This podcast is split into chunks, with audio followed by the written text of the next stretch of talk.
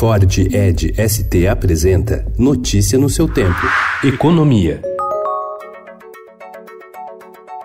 Na reta final das negociações para a votação da reforma da Previdência em primeiro turno na Câmara, o Palácio do Planalto costura uma saída jurídica para abafar a pressão das carreiras de policiais e segurança pública que ficaram de fora das mudanças e abrir caminho para a aprovação da proposta na quarta-feira. Após reunião na residência do presidente da Câmara, Rodrigo Maia, do Democratas do Rio de Janeiro, o ministro da Casa Civil, Onix Lorenzoni, afirmou que, pelos seus cálculos, já há uma margem pé no chão de 330 votos para aprovar a proposta sem desidratação da economia de 987 bilhões de reais no plenário. A gente tem um cálculo assim, vamos dizer, realista, com o pé bem no chão, e a gente caminha para ter algo em torno de 330, que poderá ser até mais do que isso. A votação, disse ele, deve começar na terça-feira.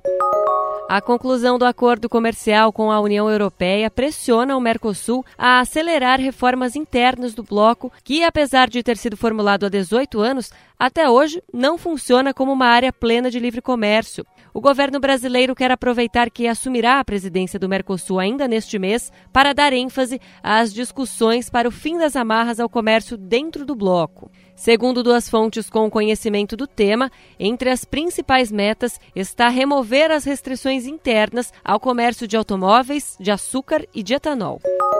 Entre gritos de ladrão e pedidos de selfie, Ike Batista dá dicas de como empreender na sua estreia como palestrante no palco no Centro-Sul, o maior centro de eventos de Florianópolis. O empresário, que já foi o sétimo homem mais rico do mundo, anuncia a volta aos negócios. Desde o início de 2018, ele faz aparições online. Criou um canal no YouTube, hoje com 141 mil inscritos, e um no Instagram, com mais de 56 mil. Sua maior conta é a do Twitter, com 1 milhão e 200 mil seguidores. Ike Batista recorre liberdade da condenação em primeira instância a 30 anos de prisão por envolvimento no esquema de corrupção do ex-governador do Rio de Janeiro, Sérgio Cabral. Notícia no seu tempo. É um oferecimento de Ford Edge ST, o SUV que coloca performance na sua rotina até na hora de você se informar.